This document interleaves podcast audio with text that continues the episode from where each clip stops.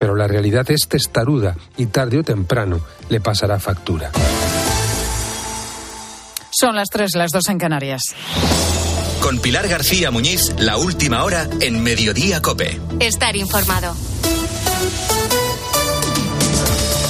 Alexei Navalny es el nombre propio de este viernes, conocido por ser el opositor ruso más crítico con Vladimir Putin.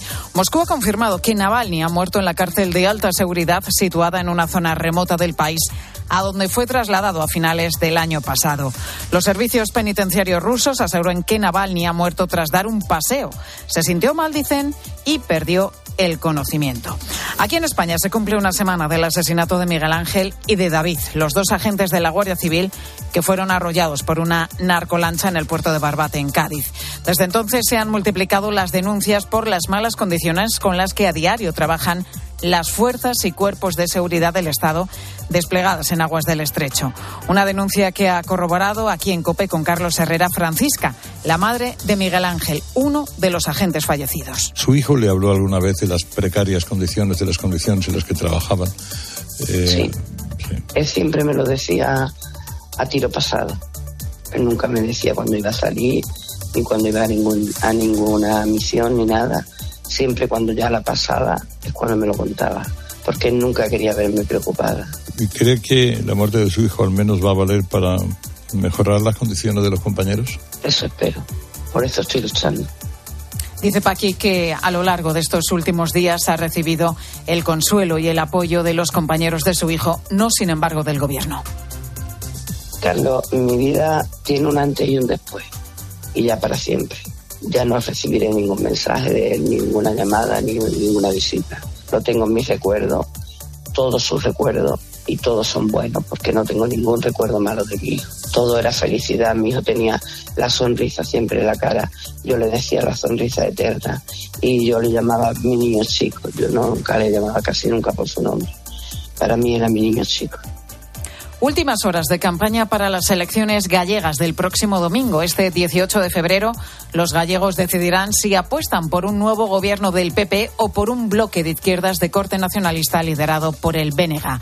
Esta mañana ha estado aquí en COPE el candidato popular a la presidencia de la Junta de Galicia, Alfonso Rueda. ¿Qué significa que usted gane por mayoría absoluta o no gane? Elegir entre, entre dos opciones. Una, somos nosotros, somos conocidos, no tenemos ninguna hoja en blanco, tenemos una hoja de servicios de todos estos años, creo que de la que con toda humildad y sabiendo que hay que corregir cosas podemos presumir. la otra opción es caer en un multipartito de izquierdas, serían, yo supongo que tres como mínimo en esta ocasión, y sería trasladar barullo, problemas, todo cuestionado, desórdenes que ahora mismo en Galicia no existen a, a un gobierno de la Junta que creo que los gallegos no se merecerían.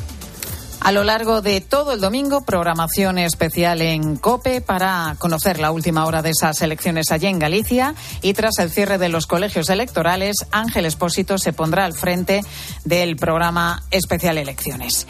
Y hoy también estamos hablando de una opción en el mercado de trabajo que va ganando entero. Se llama reclutamiento inverso y es un método que usan los profesionales de recursos humanos para encontrar talento. En vez de publicar ofertas de trabajo, se dirigen directamente a los potenciales candidatos que se ajusten al perfil que demandan. Sin embargo, nosotros también podemos dar ciertos pasos. Nos lo ha contado la experta Pilar Yasser no consiste solamente en aplicar por aplicar, sino que hay que postularse con una oferta de valor que realmente represente a la empresa cuando reciba esa candidatura surja lo que yo llamo el efecto wow, ¿no? De esta persona la quiero para mi empresa. A lo mejor no hay una vacante específica ahora, pero sí es un perfil que resulta interesante para la empresa.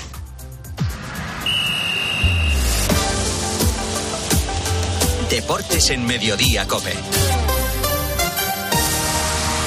Estar informado. Luis Monilla, ¿qué tal? Muy buenas tardes. Hola, Pilar, ¿qué tal? Buenas tardes. Mbappé arma la mundial con su adiós al Paris Saint-Germain. Sí, señor. Esta vez va en serio. Mbappé le dice al PSG que no sigue y el madridismo ya cuenta los días, las semanas, incluso los meses para que Florentino Pérez les dé una alegría.